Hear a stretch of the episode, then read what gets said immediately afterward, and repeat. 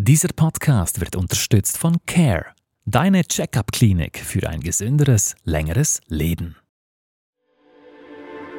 Ich habe wahnsinnig gern Hülsenfrüchte, Linsen, Bohnen, Erbsen und mhm. so weiter.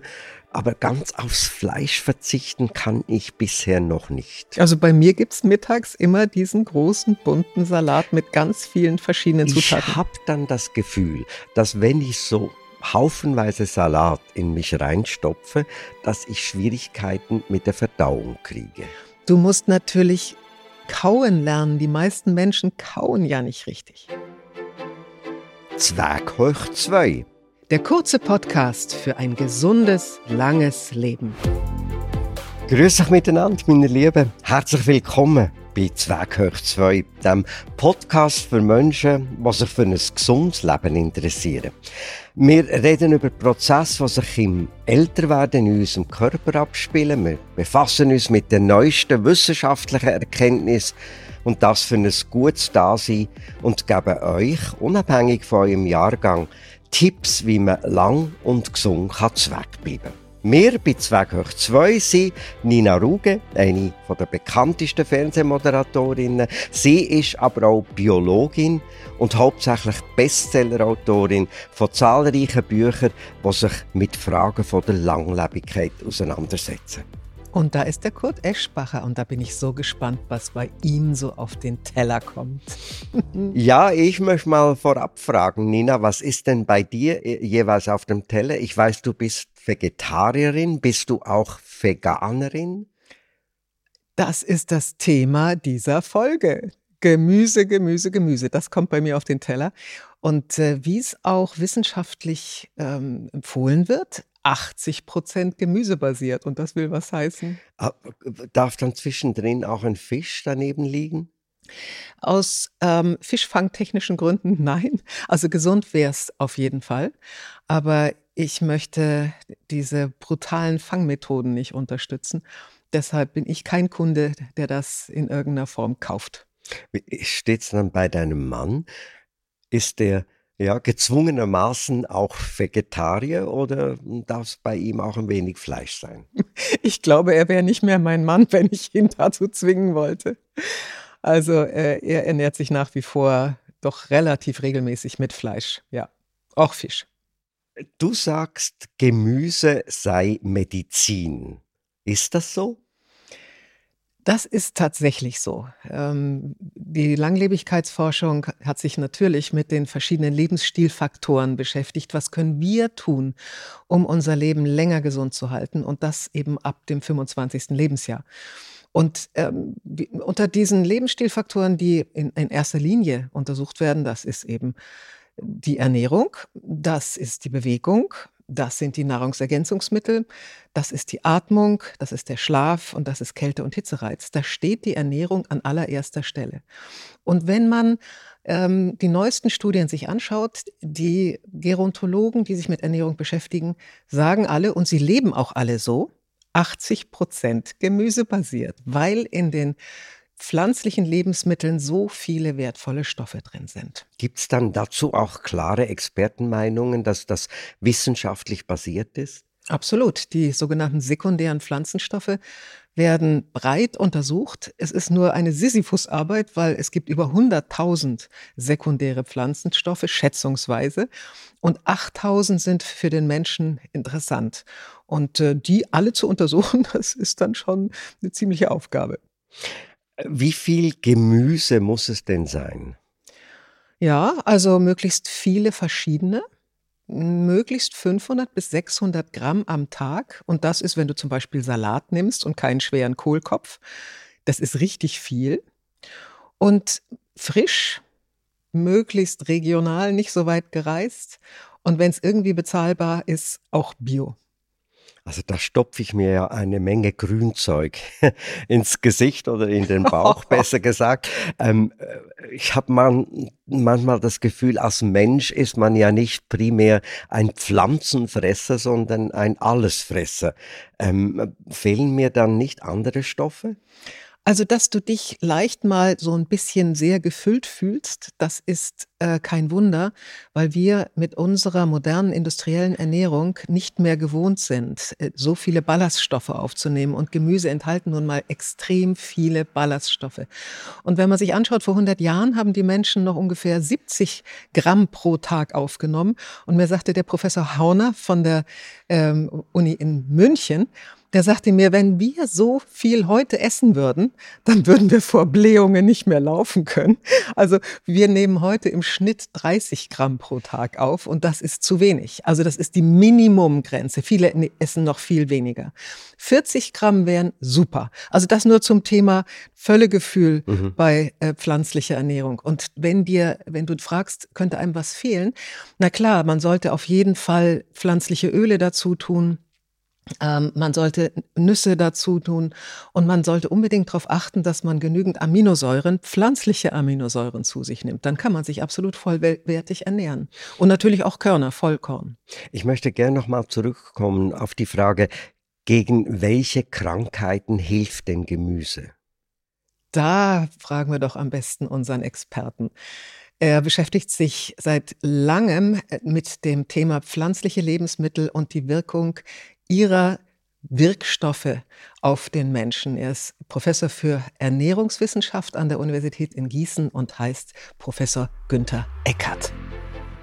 Also das fängt äh, bei den ernährungsassoziierten Krankheiten an. Fettleibigkeit oder Adipositas, die Zuckerkrankheit, Diabetes mellitus, äh, wo wir früher von der, vom Altersdiabetes gesprochen haben, was heute schon bei jungen Leuten oder Kindern sogar auftritt. Der Typ 2 Diabetes, der ganz klar auf einer Fehlernährung basiert aber auch Herz-Kreislauf-Erkrankungen, Krebserkrankungen bis hin zu neurologischen Erkrankungen inklusive der Demenz. Und da fragt man sich, Mensch, diese Bandbreite und das soll das Gemüse bringen. Mhm. Das zeigt mir, das Gemüse ist fast ein Allerweltsheilmittel. Aber was ist dann so wichtig beim Gemüse, dass diese Wirkung hat auf meinen Organismus? Die primären Pflanzenstoffe sind ja klar. Das sind Eiweiße, das sind Zucker, also langkettige Kohlenhydrate und das sind Fette. Das, was für uns jetzt so spannend ist, das sind eben die sekundären Pflanzenstoffe. Und da frage ich mich gerade, was ist ein sekundärer Pflanzenstoff? Die gibt es in tierischen Lebensmitteln null. Die gibt es nur in Pflanzen. Und warum gibt es die in Pflanzen? Weil die nicht weglaufen können. Tiere können weglaufen, also brauchen sie bestimmte Schutzsysteme gar nicht aufzubauen. Und Tiere haben ein Immunsystem, das völlig anders ist als Pflanzen. Und ähm, diese sekundären Pflanzenstoffe in dieser Fülle der verschiedenen Substanzen, die dienen zum einen dem Schutz der Pflanze. Also wenn zum Beispiel eine Weintraube in einer relativ feuchten Umgebung aufwächst, ja, dann hat sie in ihrer Schale ganz viel Resveratrol, weil das ein Pilzschutzmittel ist, also ein Fungizid sozusagen. Sie bildet besonders viel davon. Es gibt auch bestimmte Substanzen, die gegen Bakterien wirken, auch ähm, bin mir nicht so ganz sicher, ob es Virenschutz gibt bei Pflanzen. Das, das weiß ich jetzt nicht. Aber es gibt auch einen Fraßschutz. Mhm. Die können nicht weglaufen. Also müssen sie irgendwie fies schmecken, dass sie möglichst nicht gefressen werden von Tieren oder auch von Insekten. Aber zu den sekundären Pflanzenstoffen zählen auch die Farbstoffe. Das Knallgelb, Knallrot, das Blau etc. Und ähm, zu den sekundären Pflanzenstoffen sind auch stabilisierende, ähm, für die Pflanzenstängel zum Beispiel, stabilisierende Wirkstoffe enthalten. Und die wirken in unserem Körper aber ganz anders als in der Pflanze. Also die Pflanze werden durch die sekundären Stoffe geschützt und bei uns im Körper bewirken sie ganz spezifische Reaktionen. Was genau dann? Da haben wir wieder unseren Experten, Professor Günther Eckert. Pflanzenstoffe werden schon lange erforscht. Da gibt es also viele Zehntausende unterschiedliche Verbindungen was jetzt ganz neu ist, ist, dass man sich damit beschäftigt, welche Pflanzenstoffe überhaupt im Körper auftauchen, beziehungsweise welche dann im Blut messbar sind und welche dann in den Zellen unseres Körpers auch Effekte vermitteln. Und da ist man auf der Spur, dass es eben nicht die ursprünglichen Stoffe sind, die in den Pflanzen gefunden werden, sondern dass unser Körper beziehungsweise unser Mikrobiom, das heißt die kleinen Darmbakterien, von denen so viel die Rede ist, äh, diese umsetzen und dann praktisch kleine Moleküle unser Blut und die Zellen erreichen. Was machen dann diesen diese kleinen Teile in unserem Darm genau? ja, ja, also die müssen halt. Die fangen an zu leben oder wie? ja, also unsere, unser Mikrobiom, also die vielen, vielen guten Bakterien in unserem Darm, Darm helfen uns auch dabei, eben nicht nur unsere Verdauungssäfte, diese sekundären Pflanzenstoffe in kleine Metabolite zu zerlegen und die können dann eben durch die Dünndarmwand ins Blut übertreten und dann vom Blutkreislauf in die einzelnen Zellen. Da haben wir unter anderem einen ganz, ganz wesentlichen positiven Effekt und das ist antioxidativ. Viele haben ja schon von den freien Radikalen gehört, mhm. die wirklich brutal wirken können, wenn wir zu viele von denen haben. Also die können also unsere die Zellkraft schädlich sind. Die sind richtig schädlich, aber nur, wenn wir zu viele von denen haben. Ähm, die können unsere Zellkraftwerke zerstören, die können unsere Erbsubstanz, die DNA kaputt machen etc. Und einen antioxidativen, eine antioxidative Wirkung beschreibt uns jetzt Professor Eckert. Ja, das kann man schon so sagen. Das ist nach wie vor so. Nur die Mechanismen sind ein bisschen anders, wie man das noch vor 15, 20 Jahren gedacht hat. Man hat also praktisch so Reagenzgläschen genommen, hat äh, Pflanzenextrakte reingetan und hat dann gemessen, wie gut hier Sauerstoffspezies abgefangen werden. Und wenn das besonders gut funktioniert hat, hat man gesagt, oh, das hat eine hohe antioxidative Kapazität und hat dann einfach rückgeschlossen, dass das so im Blut auch sein muss. Das gilt für einige der Stoffe ja, aber die meisten Stoffe wirken dadurch antioxidativ, dass sie praktisch unsere Zellen dazu anregen, selbst die Abwehr in die Hand zu nehmen. Das ist ein sogenannter Hormesis-Effekt. Also wir haben praktisch eine kleine, kleine toxikologische äh, Nadelstich sozusagen, der unsere eigenen Zellen dazu bringt, besser äh, mit dem oxidativen Stress umzugehen, den die Zellen ja auch selbst produzieren. Also ist das so eine Art wie Impfung der Zellen durch diese Pflanzenstoffe? Ja, das ist ein ganz neues Denken. Wir haben ja bisher immer so im Kopf gehabt, bloß keine freien Radikale in unseren Zellen. Das stimmt so nicht. Die freien Radikale sind, wenn wir nicht so viele von ihnen haben, wie eine kleine Impfung, weil die in unseren Signalwege in unseren Zellkern bewirken und dann fängt es an, in unserem Zellkern ganz viele schützende, protektive Eiweiße zu bilden. Und das ist entzündungshemmend und vieles andere mehr. Also die Forschung hat extrem viel Neues herausgefunden. Ich frage mich jetzt da, wie überlebten unsere Vorfahren, die im Barbären pflückten, äh, hauptsächlich sich wahrscheinlich dann auch von Fleisch ähm, ernährt haben. Ähm, im Winter überhaupt kein Gemüse hatten.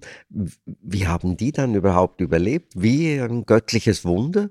Naja, so viel Fleisch hatten die wahrscheinlich gar nicht, denn äh, man hat ja nicht ständig viele Tiere jagen können.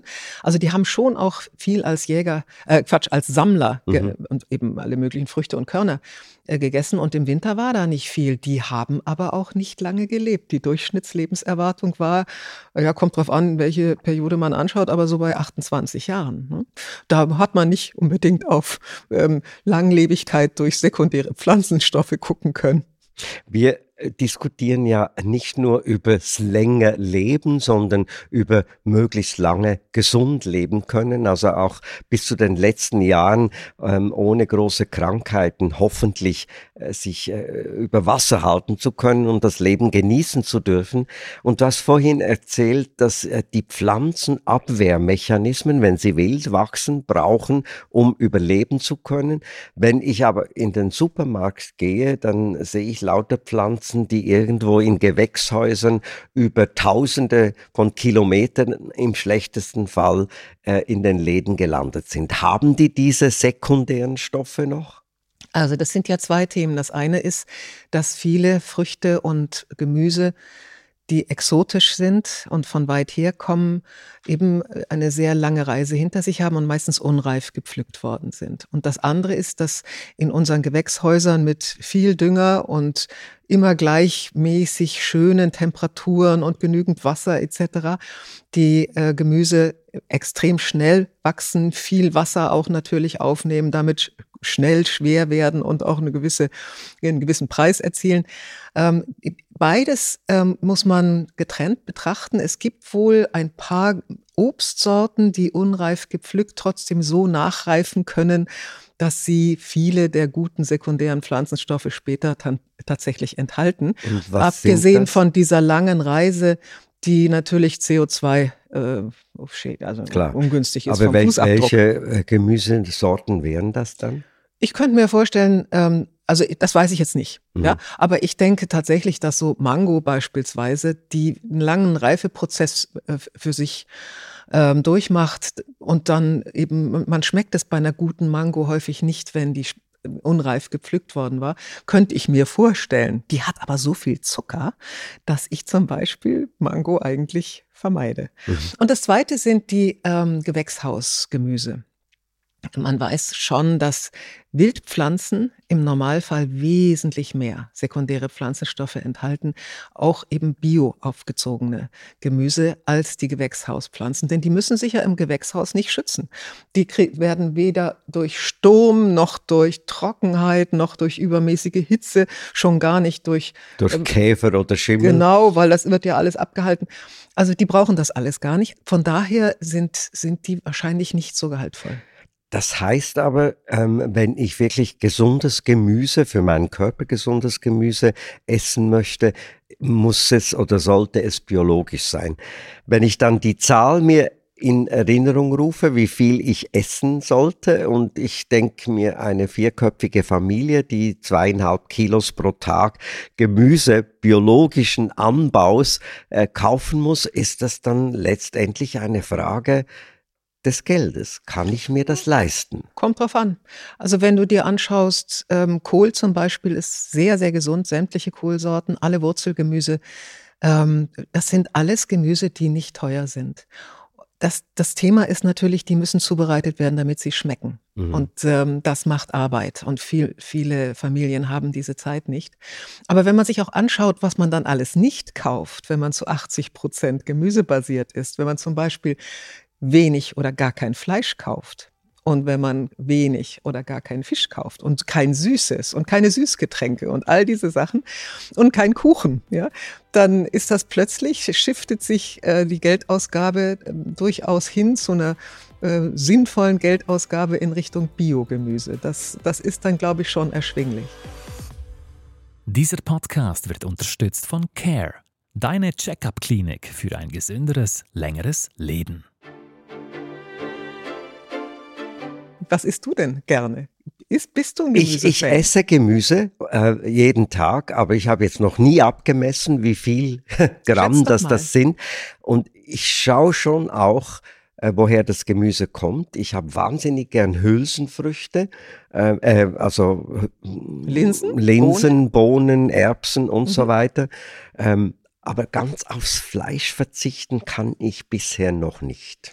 Aber schätz mal, wie viel Gramm du so am Tag an Gemüse, Salat etc. zu dir nimmst? Wahrscheinlich etwa 100 Gramm. Oh ja. Mhm.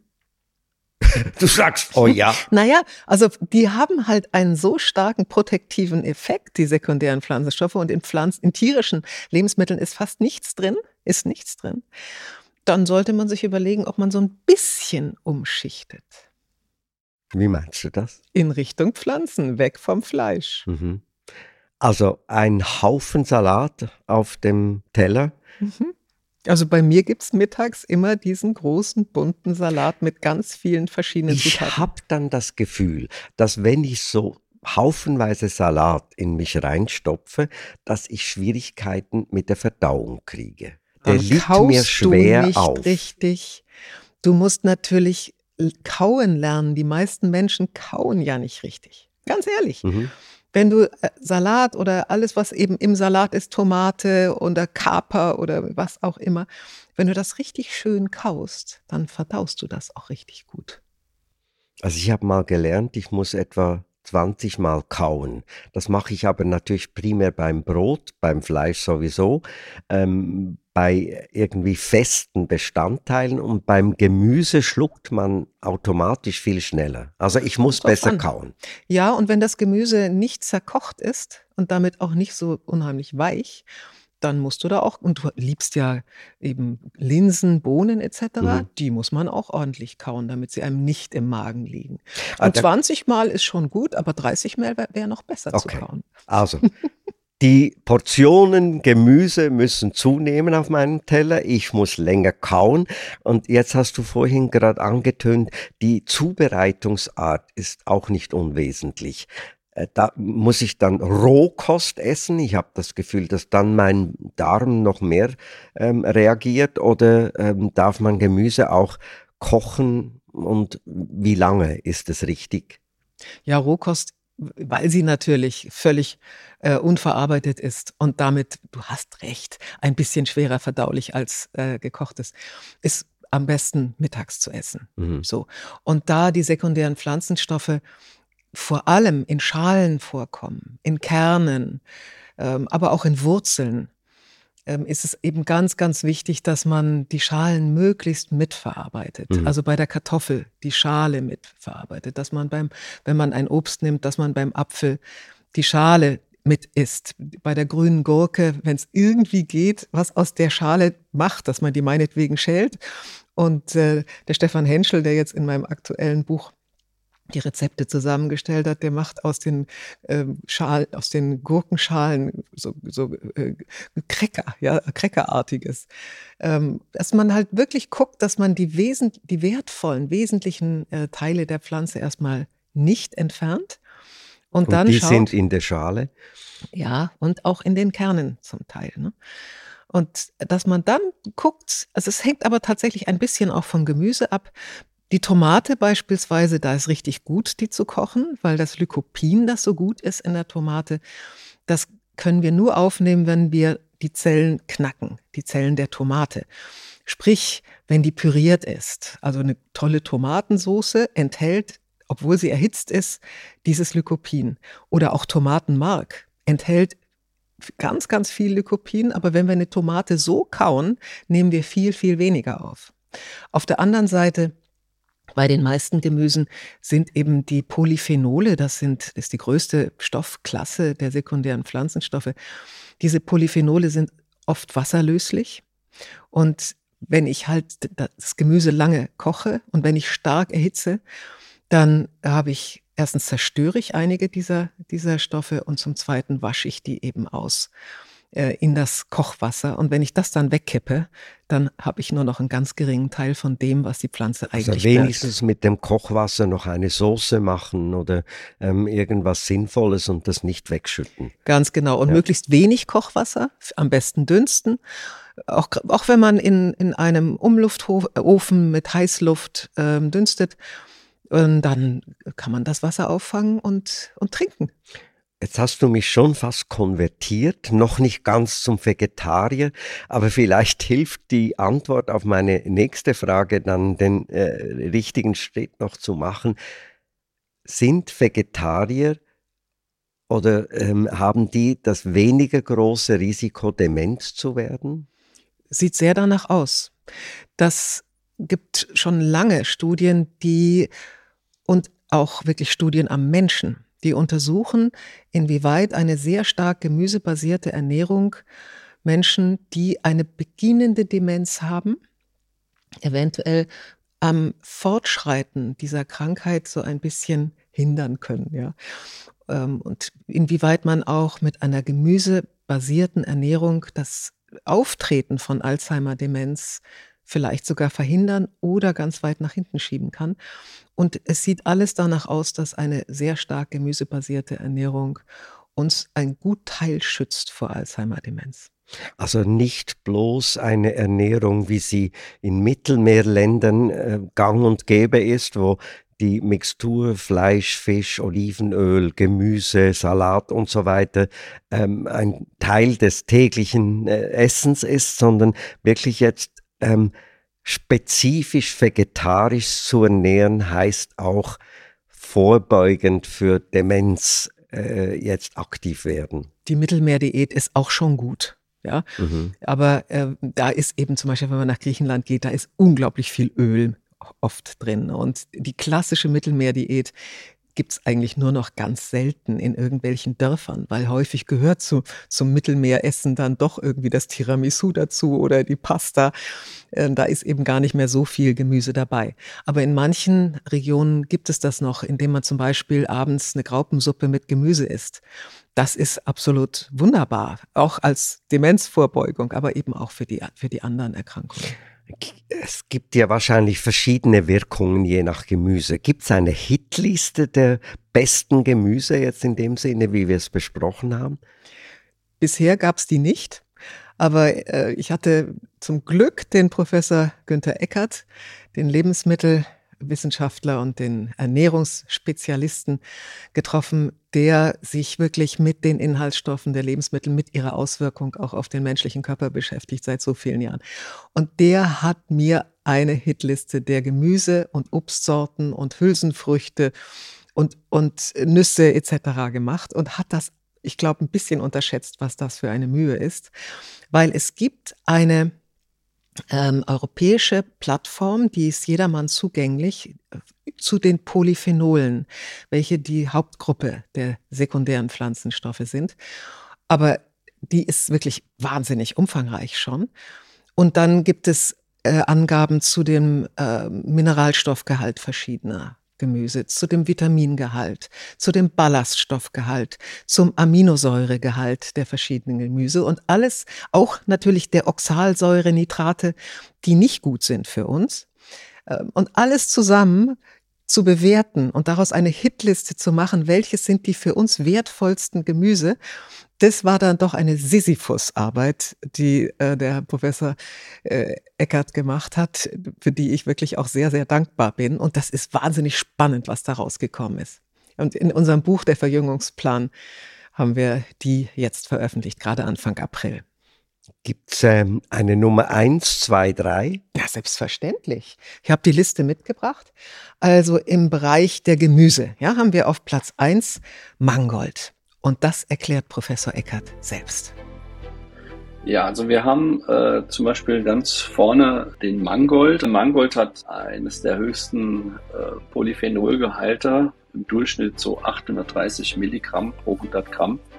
Und da sind dann äh, so Sachen drin wie Hydroxybenzoesäuren oder Hydroxyzimtsäuren, die hier besonders äh, wertvoll sind aber auch Vitamin C zum Beispiel als Antioxidant, aber auch besonders viel Oxalsäure und auch ein hoher Gehalt an Nitrat, so dass der, sagen wir mal, der Mangold, äh, sagen wir mal, als Highlight der Woche auf den Tisch kommen kann, aber halt auch nicht jeden Tag verzehrt werden sollte. Tja, so ist es halt. Es ist nicht nur Gold, was glänzt. Also Mangold ist toll, aber sollte man tatsächlich nur einmal in der Woche essen. Auf Platz zwei ist der Rotkohl, den liebe ich sowieso. Sicherlich sind da diese roten Farbstoffe, das treffen wir immer wieder, dass dunkle Gemüse, dunkle Obstsorten besonders gehaltvoll sind. Und da sind die Senfölglykoside drin, wie in allen Kohlsorten. Die sind wirklich ähm, sehr, sehr wertvoll. Da wird zum Beispiel der Brokkoli untersucht, schon seit langem an der äh, Uniklinik in Heidelberg, weil man festgestellt hat, dass die Brokkoli-Glykoside eventuell eine Chemotherapie bei Krebserkrankungen verstärken kann auf eine sehr natürliche Weise in ihrer Wirksamkeit. Auf Platz drei ist Fenchel. Magst du den? Ja, hm? sehr. Ich auch mag roher Salat. Sogar. Ja, genau, mhm. ich auch. Beta-Carotine, Vitamin B, Folsäure, die wichtige, die uns ähm, hilft, das Homozystein zu vermeiden, Vitamin C, Eisen, aber hier steht eben auch hoher Nitratgehalt.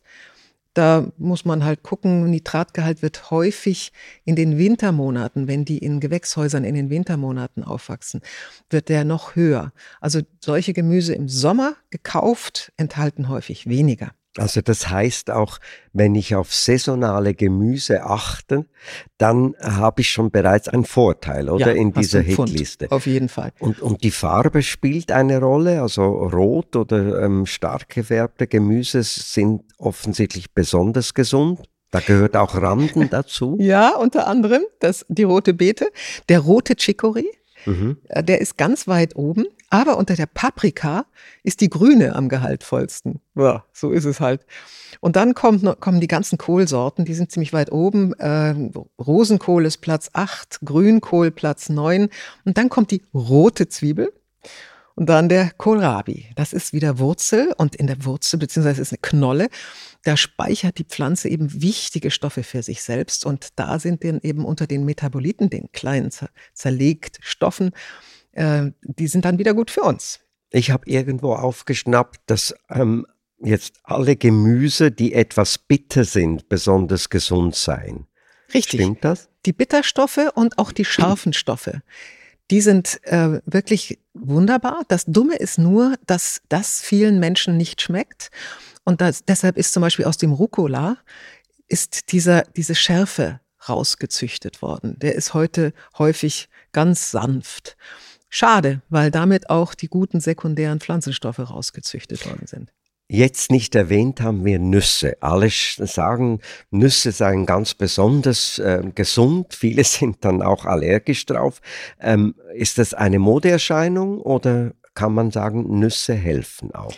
Sind ja Samen. Ne? Die, Mhm. Da muss alles drin sein, damit die Pflanze schnell gut auskeimen kann. Und deshalb sind die unendlich gehaltvoll an wunderbaren Dingen. Interessanterweise ist auf Platz eins die Edelkastanie, also die Esskastanie. Klar, das ist ein richtiger Brummer. Und da sind viel Omega-3-Fettsäuren drin und die B-Vitamine, die so wertvoll sind. Und auf Platz zwei ist die Walnuss. Da auch wieder Omega-3-Fettsäuren und äh, in, in der Walnuss ist Vitamin E, Phosphat, Magnesium, also wirklich schick. Die Pistazie auf Platz drei und dann kommt die Haselnuss und die Mandel. Wir haben jetzt über Gemüse gesprochen, über ähm, Nüsse gesprochen, aber kaum über Früchte. Und ich habe gelernt, an apple a day keeps the doctor away. Ein Apfel jeden Tag ähm, hält gesund. Ist das ein Märchen? Nö, der ist schon ganz gut, vor allem wenn man ihn mit der Schale isst. Es gibt viele Sorten, die nicht so gehaltvoll sind, die halt schnell wachsen, die man äh, schnell gut ernten kann und verkaufen kann. Alte Sorten sind häufig gehaltvoller. Ähm, was aber wirklich Booster sind, das sind dunkle Beeren. Die haben halt in der Schale den dunklen, tollen Farbstoff. Auch wiederum Omega-3-Fettsäuren, viel Vitamin C, Beta-Carotin etc. Und die Oberfläche einer, einer Beere, Platz eins ist die Holunderbeere, die ist natürlich groß Aber die gegenüber dem schwarze Holunderbeere Ja. dann? Ja. Ja. Mhm. die dunkle. Und die Oberfläche mit der Schale ist natürlich groß im Vergleich zum Fruchtfleisch. Und da die ganzen wunderbaren Stoffe in der Schale sitzen, haben die natürlich, wenn man davon 100 Gramm isst, wahnsinnig viel. Nur Holunder muss man kochen. Den kann man nicht roh essen. Das geht gar nicht, weil Sambu, wie heißt das? Sambunignin. Das ist nicht gut. Das, das wird ausge oder abgebaut, wenn man es kocht. Das sollte man aus der rohen Holunderbeere nicht zu sich nehmen. Aber die ist Platz eins und hat 2000 Milligramm an Polyphenolen. Das ist wahnsinnig viel. Dann kommt die schwarze Johannisbeere, die Brombeere, die Heidelbeere, alles dunkle Beeren, die rote Johannisbeere und dann die Pflaume. Was wir jetzt nicht erwähnt haben ebenfalls, das sind die Gewürze. Oder da gibt's ja ganze Bücher, was Salbei alles mit uns tut, was Rosmarin für eine positive Wirkung hat. Ähm, ist das in deinem, in deiner Hitliste inexistent? Ich habe ja eben schon mal beim Holunder gesagt, 2000 Milligramm Omega-3-Fettsäuren etc., also auch Polyphenole. Im Basilikum, der ist bei uns auf Platz 1, 4320 Milligramm. Beta-Carotin, Vitamin B3, Phosphor, Magnesium etc. Also Gesamtpolyphenole sind ähm, 4320. Und das ist natürlich wahnsinnig viel. Da macht es Sinn, sich zu überlegen, ob man mal einen Kräutersalat macht. Kräutersalate sind wirklich wahnsinnig gehaltvoll. Also wenn man frisches Basilikum, frischen Schnittlauch, Dill etc. zu einem Salat verarbeitet. Getrocknet diese Angabe, die ich eben genannt habe, war getrocknetes Basilikum. Wenn da das ganze Wasser raus ist, ist es natürlich unheimlich konzentriert. Bleiben aber diese Polyphenole auch erhalten. Von daher sind die wirklich zu empfehlen. Auf Platz zwei Salbei hat immer noch 2900 Milligramm an Polyphenolen und viele Vitamine. Dann kommt Rosmarin, also die ganze italienische Küche, Thymian und auf Platz fünf Sauerampfer. Und Kurkuma jetzt als Gewürz? Ja, Kurkuma mh, hm, scheint eine entzündungshemmende Wirkung zu haben und viele andere schöne Wirkungen, wird aber nicht so gut aufgenommen, ist nicht so gut bioverfügbar. Deshalb empfiehlt man, wenn man Kurkuma auf den Salat streut, auch gleich Pfeffer dazu, weil mit dem Piperin des Pfeffers wird Kurkuma besser aufgenommen. Und das Spannende ist eigentlich ist, ein Curry, oder? Dann das ist genau, ja.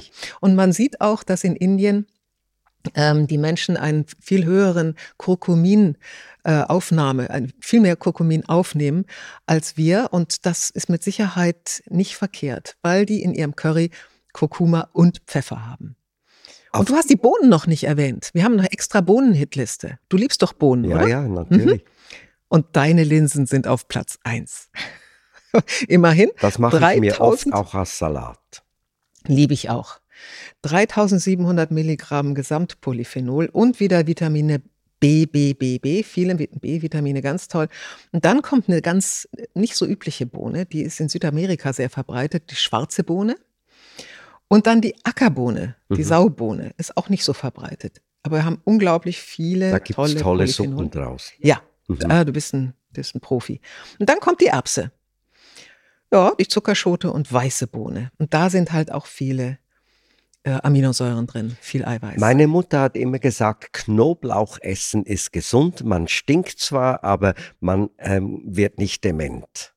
Ja, den Zusammenhang. Den habe ich bis jetzt noch nicht gehört. Ob das stimmt, kann ich dir nicht bestätigen. Mir bekommt er überhaupt nicht. Deshalb kannst du mich mit Knoblauch jagen. Aber er scheint auf jeden Fall so eine Bakterizide, also eine bakterientötende ähm, Funktion zu haben. Und deshalb hatten ja auch die Pestmasken immer Knoblauch da drin, mhm. damit man gegen diesen furchtbaren Pest geschützt wird. Eine, eine ganz neue Tendenz wieder. Früher war das oft so, weil man im Winter kein Gemüse hat, hat man es eingelegt, fermentiert und bei den jungen Köchen ist eine Tendenz wieder, Sachen zu fermentieren, das große neue Ding. Was passiert denn da mit dem Gemüse? Da fragen wir doch wieder den Lebensmittelspezialisten und Ernährungswissenschaftler Professor Günther Eckert. Ich spreche da äh, häufig von der extrakorporalen Verdauung. Äh, also Verdauung, die außerhalb des Körpers liegt, hört sich ein bisschen äh, vielleicht unangenehm an, aber es sind die Milchsäure, wenn man zum Beispiel ein schönes Sauerkraut herstellt, das sind das äh, ja die Milchsäurebakterien, die das Kraut umsetzen, die das sauer machen, weil da entsteht Milchsäure. Und neben dieser Milchsäure entstehen eben halt auch ganz viele äh, tolle Metabolite, die wir dann aufnehmen können. Und diese Milchsäurebakterien, die das erledigen äh, im Sauerkrauttopf sozusagen, die haben wir auch bei uns im Darm. Äh, die gehören zu den gesunden und guten Darmbakterien. Und äh, der Vorteil ist, wenn man fermentiert, dann nimmt man die Verdauung praktisch vorweg, die bei uns eigentlich in einem Bereich des Darms passiert, wo gar nicht mehr viel aufgenommen werden kann, nämlich im Dickdarm. Wenn wir aber vorher im Topf äh, fermentieren oder im Glas, dann äh, können wir die Metabolite auch schon aufnehmen in unserem Dünndarm. Also wir tun praktisch unserem Körper etwas Gutes, unterstützen äh, den dadurch, dass wir praktisch äh, Dinge, die wir selbst vielleicht produzieren würden, in höherer Menge dann aufnehmen können. Kann man sagen, fermentiertes Gemüse ist so etwas wie vorverdautes Gemüse, das dann besonders einfach durch die Darmwände in den Körper gelangt. Genau, und äh, was Professor Eckert eben auch sagte, es wird beim Fermentieren auch ein, der eine oder andere Wirkstoff gebildet erst, der in rohen oder gekochten Gemüse überhaupt nicht entsteht oder vorhanden ist. Und das ist natürlich interessant. Ich lerne viel. Vielen herzlichen Dank, liebe Nina. Ähm, die 100 Gramm Gemüse werden ja. wahrscheinlich verdoppelt, das Fleisch mh, hm, halbiert. Ganz drauf verzichten möchte ich nicht. Aber ähm, ich sehe wirklich, dass äh, das eine ganz tolle Wirkung hat auf ein gesundes Älterwerden. Und ähm, da hast du mich jetzt davon überzeugt. Vielen Dank. Ja, und die Alterskrankheiten, die uns halt mit einiger Wahrscheinlichkeit mit den Jahren heimsuchen, können wir auf diese Weise durchaus ein Schnippchen schlagen. Und wenn man sich dessen bewusst ist, dann stellt man seine Ernährung vielleicht doch um kurz. Jawohl. Ich möchte ähm, auf die nächste Folge unseres Podcasts hinweisen. Ich bin ja ein großer Fan einer heißen Sauna, aber ich bin kein Eisbader, sondern eher ein Warmduscher. Was nach der Sauna gehst du nicht äh, in das Kältebad oder So ein bisschen eine kühle Dusche nehmen, aber nicht ins Eisbad. Machst mhm. du das? Ja, wenn ich Sauna mache, dusche ich mich hinterher ganz, ganz kalt, eiskalt ab. Und ich dusche auch morgens eiskalt. Und was das für Effekte hat, das erfahren wir in der nächsten Folge. Da haben wir zwei Experten im Interview. Wer interessiert ist, der kann sich die Experten aller unserer Folgen anhören. Macht Spaß und bringt Erkenntnis. Unsere beiden sind der Chefarzt Sportmedizin im Spital Davos und ein sehr bekannter Sportarzt, Professor Walter Kistler, und der Präsident Swiss Cold Training Association, Simon Hegener, der ist richtig ein Profi-Kaltbader und der zeigt's dir.